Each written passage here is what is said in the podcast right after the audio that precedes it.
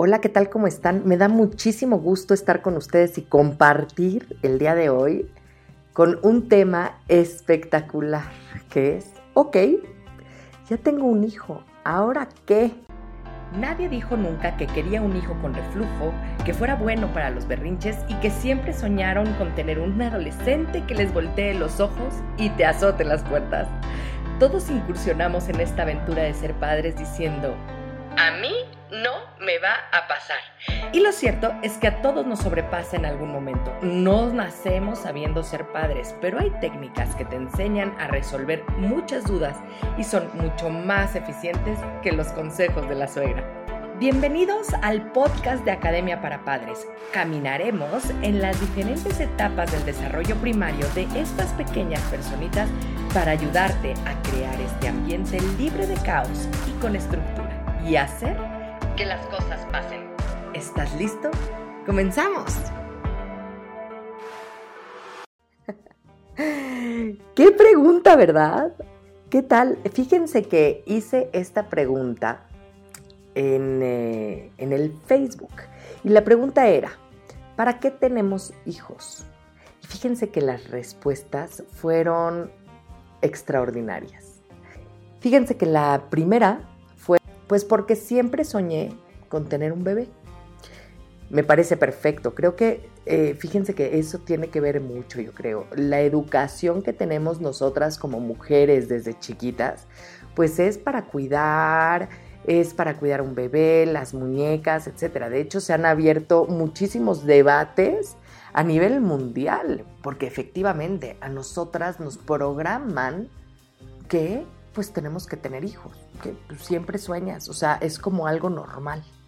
De lo que sí estoy segura es que no es por un instinto de preservación de la especie, consciente por lo menos. Creo que la sobrepoblación mundial nos sobrepasa ya y no es realmente esta necesidad de preservar la especie la que nos hace tener hijos sin control. A ver, el otro día estaban dando unos datos en el que nos están diciendo que por lo menos nace un nuevo ser humano cada segundo. Cada segundo. Imagínense, ahorita ya llevamos dos minutos de hijos. Está impresionante. Otra respuesta fue la que tuvieron hijos por accidente. No, luego somos papás sin haber querido serlo, ¿no? Y por, eh, por este derecho a la vida o eh, estos tabús de, del aborto en el cual no voy a entrar, pues tenemos hijos sin ni siquiera tener ganas de ser padres o ni siquiera estar preparados o ni siquiera haber eh, pensado ¿no? en la posibilidad de hacerlo, ¿no? Absolutamente cero planeación. Muy bien, fíjate que otra respuesta muy interesante fue la de, porque así se hace. Es lo que me toca hacer, que nos lleva a la primera, ¿no? Obviamente, porque siempre soñé con tener un bebé y por esta parte educativa de que, pues sí, pues, lo que te toca y, y nos meten esta idea en la cabeza de que eh, todos los, los, seres humanos tenemos para ser exitosos o para poder llegar a ser alguien en la vida, que fíjense lo que estoy diciendo, ¿ok? Tienes que lograr casarte, tener una casa con un jardín, un perro, hijos, y la familia se hizo, o sea, y la felicidad nace, ¿no? y creo que pues creo que estamos viendo aquí varios puntos de los cuales podemos debatir y podemos profundizar muchísimo y se puede poner muy bueno, ¿no? Así que por favor váyanse preparando un café y, tráiganselo porque esto se va a poner buenísimo. Otra, otra, otra respuesta muy interesante fue por religión. Así me lo dice mi religión. Y aquí quiero ser, hacer énfasis en que no hay una religión específica que lo diga nada más. Aquí estoy hablando que todos los libros sagrados que vienen del mismo libro, ¿ok? Todos vienen de la Biblia, del primer testamento. En ese momento todos dicen que debes de tener hijos. Y lo entienden de esa manera. Entonces católicos, musulmanes, judíos, tienen hijos porque así debe de ser, porque así se los dice. Inclusive podríamos entrar en debates en donde pues se habla de, la anticoncepción en las religiones. No es nada más una situación del Papa y de la situación eh, de la religión católica o cristiana. Se habla de que en el judaísmo tampoco está permitido tener anticoncepción porque estás impidiéndole a Dios darte los hijos que te quiera dar, que te quiera mandar. Esto es muy fuerte. Otra respuesta que es una chulada, por favor, es por la presión de las tías. Señoras, ¿quién es tía? Esta es una cosa, fue la mejor respuesta de todas, yo creo. Y es que sí, fíjense que qué presión, ¿verdad? Uno va con la tía y es, ay, mijita, ¿para cuándo el novio? Entonces ya tienes el novio y si te embarazas sin haberte casado es, ay, mijita, la regaste. ¿Para qué te embarazas sin estar casada? Y si estás casada y todavía no tienes hijos, bueno, que para cuándo el chamaco. ¿Qué pasó? ¿Qué pasó? ¿Qué pasa con esta presión social? ¿Qué importancia le estamos dando a lo que dicen las tías?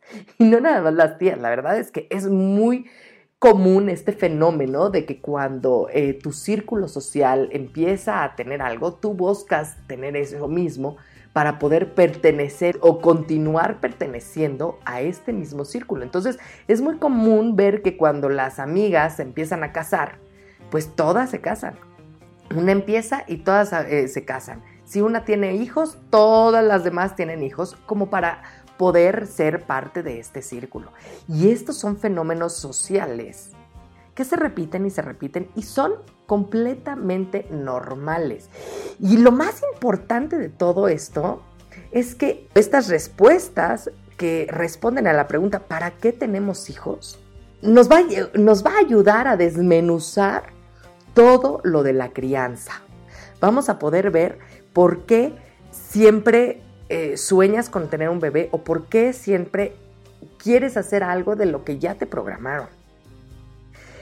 Preservación de la, especie, o sea, hacemos cosas por instinto, porque somos seres humanos, como esta parte de instinto animal que tenemos. También porque tenemos errores por accidente. O porque así se hace, porque es lo que te programan, es por lo que así hace la sociedad, es por lo que te explican que así debe de ser por religión. O sea, tienes creencias religiosas externas a ti, a tu círculo, a lo que, en donde tomas en cuenta esos comportamientos o esos puntos de vista tanto que sigues las reglas de eso que te están diciendo. Y por presión social, vamos a ver todo lo que es capaz de hacer un ser humano por todos estos comportamientos. ¿Qué les parece? Qué interesante, ¿no? Y eso es nada más de por qué tenemos hijos. Respóndete tú, ¿para qué tuviste hijos o por qué tuviste hijos? Fíjense que yo creo que algo que, que sí nos puede derretir a cualquier mamá es la ternura que da tener un bebé en los brazos. Levantemos la mano, por favor. Todas las mujeres aquí presentes en este podcast que de verdad olemos a un bebé o vemos a un bebito y se nos hace, bueno, hasta agua la boca, se nos derriten los brazos. Es una cosa que, bueno, el olor, la textura, el, ay, lo pachoncito del bebé, ¿a poco no se nos antoja? Hasta decimos, ay, ya se me antojó, pero se nos antoja tener un bebé, ¿no? Nadie nunca, nadie nunca dice, quiero un hijo chillón, quiero un hijo con reflujo, quiero un hijo berrinchudo, cómo me, se me antoja estar en el supermercado y tener un hijo que se tire en el piso y que moquee por todos lados porque ha de ser una sensación extraordinaria, ¿no? O inclusive cuando estamos en un restaurante, bueno, o sea, eh, yo puedo decirlo, a mí me pasó y he conocido a muchísimas mamás con las que he estado que estamos en un restaurante y está el típico niño la familia que está en caos al lado de nuestra mesa y el niño llorando, aventando todo, eh, eh, que los papás ya no saben ni qué hacer, muertos de vergüenza y todo. Y se ve, ¿no? Hasta nosotros volteamos a ver esa mesa con cara de controla a tu hijo. porque no, no, no está bien, ¿no? Socialmente es incorrecta esta parte que, eh, que, que, está pasando en la mesa de al lado, ¿no? Y justamente decimos todos, o sea, bueno, yo tengo un hijo y jamás le voy a permitir que haga ese tipo de escenas en, unos, en un restaurante. Y oh, sorpresa, tenemos al hijo, vamos al restaurante, creemos que podemos llegar a tener todo controlado y ¡zas! De repente como que se le prende un switch, ¿no? Y es modo desesperante, modo vamos a desquiciar a la gente. No hay manera de controlarlo.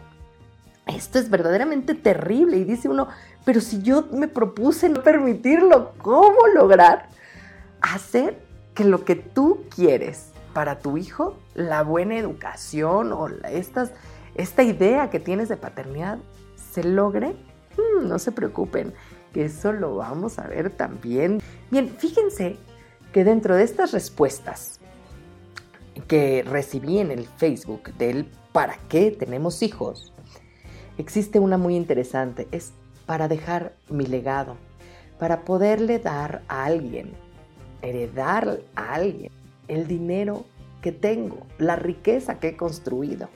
Es más, hasta muchísimas mujeres que son eh, eh, altas ejecutivas, emprendedoras, empresarias y todo, que ya llegan, ¿no? Llegan muy cerca de los 40 y dicen, es que, ¿qué voy a hacer con todo lo que tengo? ¿De qué me sirve todo lo que tengo si no lo puedo compartir con alguien. Lo que no saben y lo que no nos dijeron es que qué bárbaro, qué manera de gastar.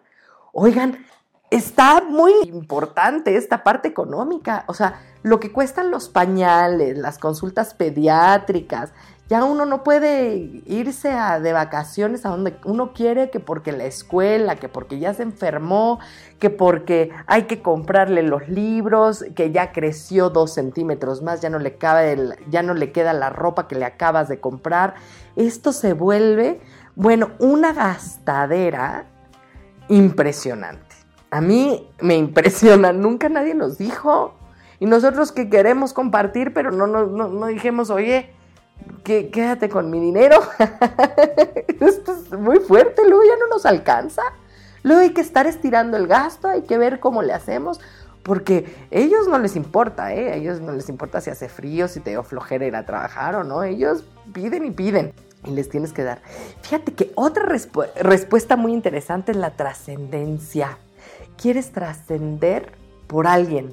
O sea, no es suficiente, tal vez lo que tú haces por ti mismo y lo que tú haces por la sociedad para poder trascender en la sociedad, que necesitas reproducirte para poder trascender, para poder decir que se siga hablando de mí o, que, que se siga utilizando mi apellido, que se siga utilizando mi apellido.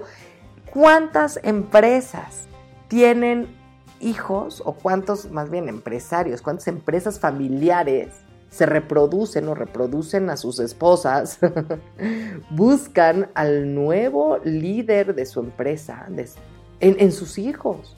Y entonces no les permiten siquiera estudiar lo que ellos quieran o no les, no les importa. Ellos tienen hijos para continuar con el negocio por los siglos de los siglos. Líder de los cavernícolas tenía hijos, se reproducía y le enseñaba el arte de leer las estrellas y cómo, hacia dónde eh, trazaban mapas, etcétera, para poder seguir liderando a las tribus. Esto ha pasado siempre, los reyes, las reinas, eh, los empresarios, siempre se quedan como por herencias, por las trascendencias. Fíjense qué interesante. Ok, ahora hablemos de reproducción que si bien la reproducción humana está bien dicho, es, un vocabulario perfectamente bien utilizado, es la palabra precisa para decir que tienes un bebé, cuando haces una reproducción, pero nosotros yo creo que la malentendemos. y si es cierto, ¿a poco no? Que levante la mano que piensa que reproducirse es clonarse. ¿Cuántos de nosotros hemos pensado que nuestros hijos piensan como nosotros? Actúan como nosotros que serían incapaces de hacer ciertas cosas porque nosotros somos incapaces de hacerlas. Y son las cosas que nosotros les enseñamos, les inculcamos y demás, pero de todas formas se nos olvida que esa pequeña personita tiene capacidad de pensamiento y de actuación propia. Es independiente completamente. Y entonces nos cuesta mucho trabajo a las mamás. Decir, a ver, tú que eres hijo mío, sangre de mi sangre, pelo de mi pelo, brazo de mi brazo, hijo de mi vientre, saliste de mí misma. ¿Cómo es posible que seas tan diferente a mí? Si la idea es que todo lo que se dice, todo lo que se habla, de todo lo que se comprende es que tú y yo somos uno mismo. Y no, no, definitivamente esta parte, esta palabra reproducción, la hemos completamente malentendido, malinterpretado y mal utilizado porque ahora se trata de clonación. No, pues es que es mi hijo. Pues no, vamos a tener que desmenuzar todas estas palabras, estos, eh, estos significados para poder entrar en paz. Es demasiado estresante decir, oye, pero pues ¿de dónde sacaste esta idea si eres parte de mi sangre? Hermanos, ¿no? Tus propios hijos sean tan diferentes. Pero efectivamente, cada quien es distinto, aunque vengan de los mismos papás y venga de la misma barriga. Cada individuo es eso, es individuo individual. Y aquí nos adentramos a una gran realidad, y es que el ser humano tiene tres derechos fundamentales. Tiene el derecho a ser, tiene el derecho a necesitar y tiene el derecho a existir. Sí, definitivamente estos tres derechos tal vez te están llamando mucho la atención porque ni tú misma la estás aplicando para ti. Y eso es lo grave, eso es lo peligroso de la vida, que nadie nos los enseña, que muchas veces nada más por haber nacido tenemos obligaciones. Hay hijos que nacen para poder cubrir las necesidades de los padres. Hay padres que tienen hijos para que los puedan cuidar para cuando sean viejos.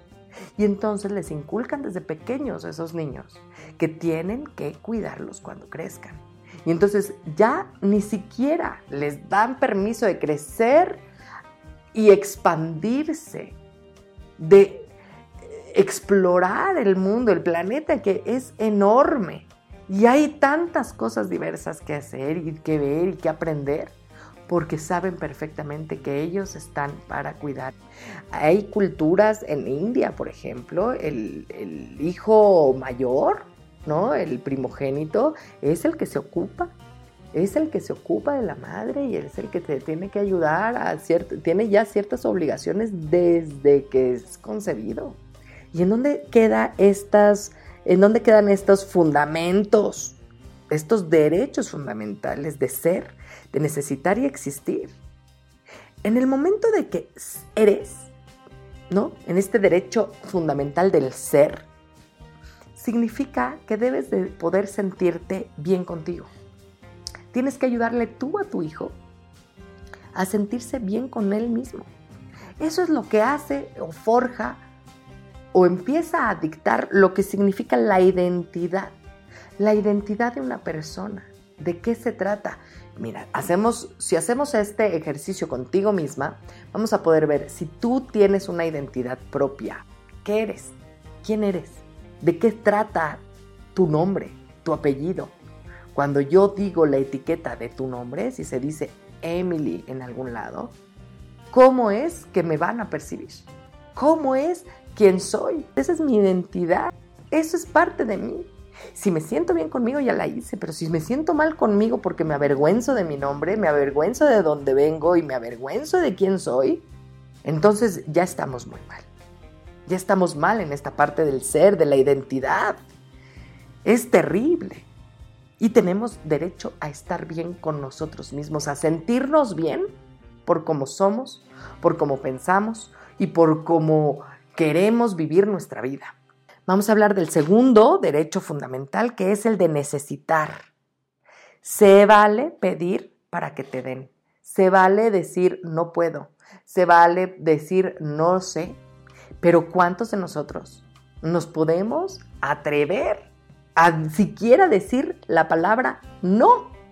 Nos han inculcado desde chiquitos que claro que sí puedes, que vas a poder a pesar de, claro que sí, que no puedes necesitar de nadie, porque o se van a burlar de ti o vas a eh, demostrar que eres débil o que, mm, no sé, ¿qué es lo que pasa? ¿Por qué no puedes necesitar? Porque ¿En qué momento nos dijeron no, no puedes necesitar?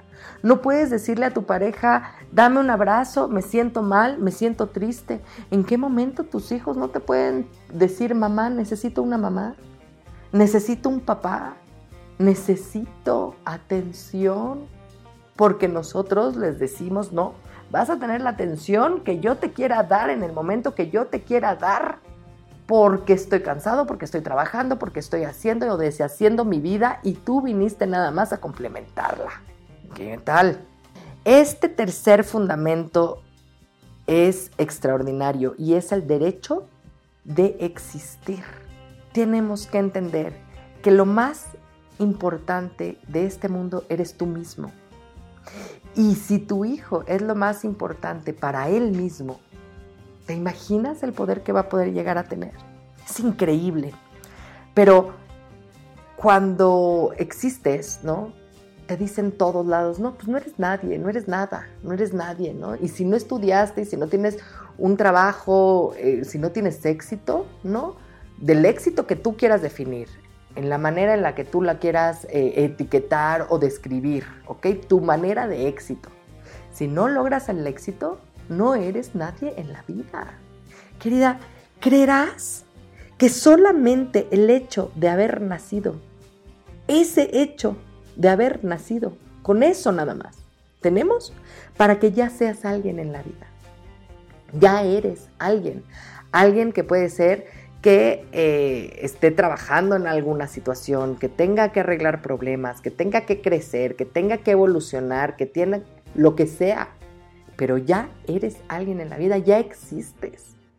Es sumamente grave, a mi punto de vista, y muy delicado el hecho de que nos llenen constantemente la cabeza de no eres nadie, eres un número, no sirve para nada. En una empresa eres lo que haces, no, lo, no quién eres. ¿Y qué es lo que está pasando en nuestras casas? ¿Qué pasa en estas casas? ¿Cuántos de nosotros somos, necesitamos y existimos? Tú misma, como mamá, como papá, tú mismo también como papá, ¿eres capaz de darle estos derechos a tu hijo? el derecho de ser, el, derecho de ser quien quiera ser, de expresarse como quiera de expresarse, que le guste lo que le quiera gustar. Esta parte de necesitar. ¿Puede necesitar tu hijo algo en el momento que él necesite? ¿O tiene que acoplarse a, que, a poder necesitar en el momento que tú le puedas dar? ¿Qué pasa, verdad? ¿Qué, qué complejo. ¿Y en la escuela qué es lo que está pasando? Si necesitas que te vuelvan a explicar los, em, los maestros algún término, algún ejercicio y todo, tienes ese derecho a volver a preguntar sin ser eh, minimizado, sin ser eh, etiquetado como una persona que no entiende. Tienes derecho a imaginar sin ser etiquetado con trastorno de déficit de atención. ¿Qué es lo que pasa? Tenemos que normalizar esta parte de cuando naces, ya eres alguien, ya eres alguien en la vida. Fíjense que si podemos analizar un poquito todo lo que acabamos de escuchar, nos podemos dar cuenta que la crianza y este podcast no solo trata de la familia, no, no solo trata de saber qué hacer con tus hijos. Si te fijas bien, se trata de recuperar a tu propio niño interior también. Cuando nace un hijo, nos podemos estar enfrentando a nuestros propios fantasmas, a nuestros propios miedos, a nuestros propios traumas. porque nuestro niño interior vuelve a salir y se enfrenta al niño y se enfrenta al niño exterior que es tu hijo. Y es ahí en donde podemos encontrar inclusive libros en donde te hablan de las similitudes, de, las similitudes entre el padre y el hijo, entre este reflejo que tienes, como si fuera un espejo, ¿no? Hay un libro inclusive que se llama Tu hijo, tu espejo. ¿Por qué? Porque algo está pasando, algo pasa. ¿Qué tal? ¿Qué tal este primer episodio de, ok, pues ya tengo un hijo? Ahora, ¿qué hago con él? Sálvate tú mismo para poder salvar a los demás. Si tú estás bien, los demás van a estar bien. Muchas gracias por comenzar con tu camino al cambio. No dejes de compartir este canal para ayudar a los demás en su educación parental y su sanación propia. Me puedes encontrar en Facebook, Instagram y YouTube como emilyc.daumas y Academia para Padres.